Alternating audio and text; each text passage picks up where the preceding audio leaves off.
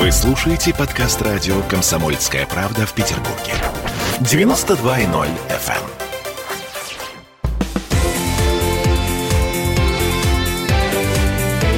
Картина недели.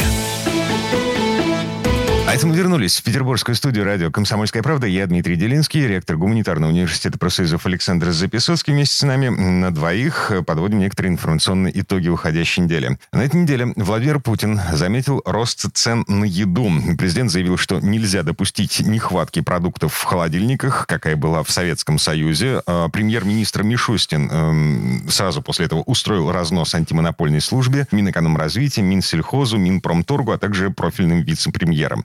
Вот любопытно, что этому предшествовало.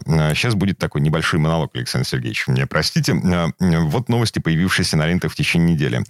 Во-первых, Национальное рейтинговое агентство объявило, что продуктовое импортозамещение в нашей стране провалилось с треском. Ввоз овощей, например, сократился всего на 27%, хотя планировалось сокращение на 70%. Мы продолжаем покупать еду, вот в частности овощи, у стран, которые формально входят в санкционный список. Потому что э, эти страны, они занимаются реэкспортом. Вот есть такая цифра. Объем поставок овощей из Китая вырос после ввода санкций. Ну, то есть мы стали покупать овощи у Китая больше, чем покупали до этого. Однако сам Китай при этом нарастил поставки из Евросоюза втрое. Зачем китайцам столько овощей? Действительно. Чтобы продавать их России.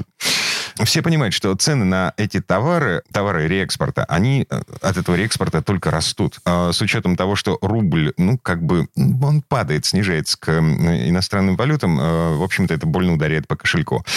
По подсчетам Национального рейтингового агентства, мы с вами платим за эти санкционные товары примерно 400 миллиардов рублей в год. Это мы с вами, Александр Сергеевич, платим из своего кармана за эти санкционные игры. Переплачиваем Далее. или платим? Переплачиваем. Переплачиваем. Да, то есть это сумма, которая могла бы оставаться у нас в стране, если бы это были наши овощи. Вторая новость. Официальная инфляция у нас где-то в районе 4%, это если верить Росстату. Но, как выяснилось, э, продуктовая инфляция реальная, вот то, с чем мы сталкиваемся каждый день, заходя в магазин, она в 3, а то и в 4 раза больше. 14-15% э, продуктовая инфляция. Наконец, Национальный союз мясопереработчиков на этой неделе объявил, что на будущий год говядина резко подорожает на треть сразу из-за решения властей отменить тарифные квоты на импорт мяса. И это решение, оно приведет к повышению таможенных пошлин. У нас больше половины говядины из-за границы. Это мы возвращаемся к тому, что импортозамещение провалено.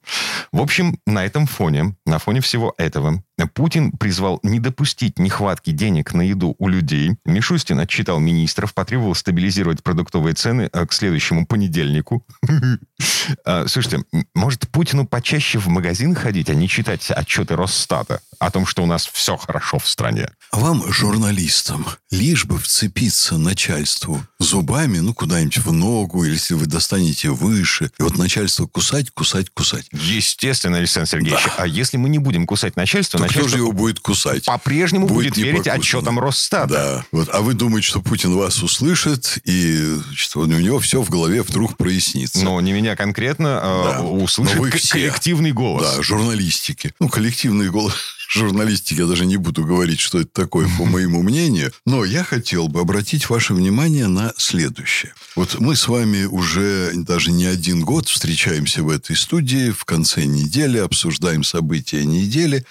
И несколько лет подряд я резко критиковал нашу экономическую ситуацию и политику нашего экономического блока правительства. Вот критиковал, критиковал. Делал я это с удовольствием, поскольку я ректор гуманитарного вуза, в котором есть экономический факультет, юридический, культура, искусство. Все.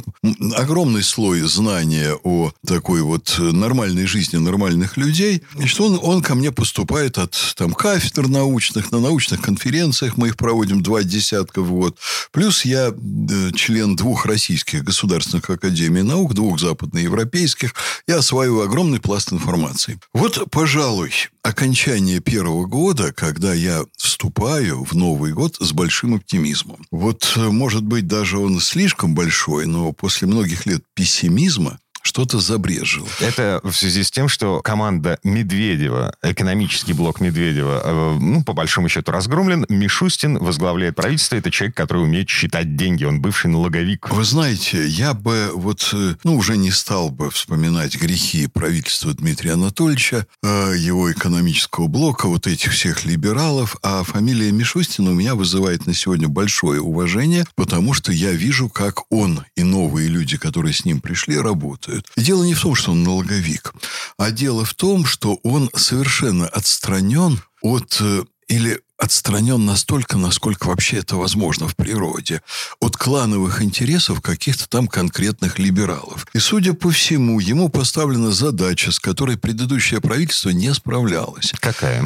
Задача э, подъема экономики в стране. Она ставилась правительству Владимиром Владимировичем на протяжении очень многих лет. Они все говорили «да», они записывали все в блокнот, они говорили «Владимир Владимирович, исполним». А потом они начинали некие удушающие маневры, вокруг э, кабинета, в котором сидит президент. Они по очереди приходили к нему, вот те, эти, другие, а дальше банкиры, а дальше олигархи, а дальше руководители госкорпораций, и все дули в одну дуду. Вот вы понимаете, так сложно. С одной стороны, поднять обороноспособность правительства, с другой стороны, пенсии выдать, с третьей. Мы не можем, мы не можем, у нас не хватает денег. Сейчас происходит нечто другое. Мишустин очень четко понимает, какую экономическую экономическую политику проводить, и он ее проводит. И с моей точки зрения сейчас совершенно неправомерно говорить о том, что он ведет себя как налоговик. Он ведет себя как человек, который понимает, что у правительства есть огромный набор регулирующих экономику инструментов. Другой вопрос, что он не может их применить мгновенно, потому как смена правительства – это не то, что ты пришел, и ты завтра начал работать по-другому. Десять месяцев прошло с назначения. Это очень мало для наведения порядка порядка, поверьте, вот в такой стране, но уже очень серьезные вещи делаются, и это даст свои плоды.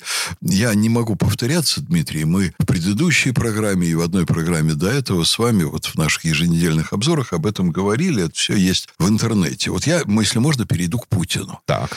Ничего нового в том, что сказал Путин, принципиально нет. Потому что Путин, придя к руководству страной, все его высказывание – это высказывание защитника народных интересов. Другое дело, что он говорит, и он взывает, понимаете, к человеческой совести, к нормальному поведению людей. Он меняет кадры, но, так сказать, очень такая скамейка запасных, очень узкая. Он делает то, что может, а то, что началось в системе ельцинской и отстраивалось до прихода Путина больше 10 лет, оказывается, что с этим уже в последующие 20 лет бороться очень тяжело. Потому что такие корни пустило вот то, что Ельцин развел. Такой начал формироваться госаппарат, что я просто, вот лично я не хотел бы сидеть на месте Путина.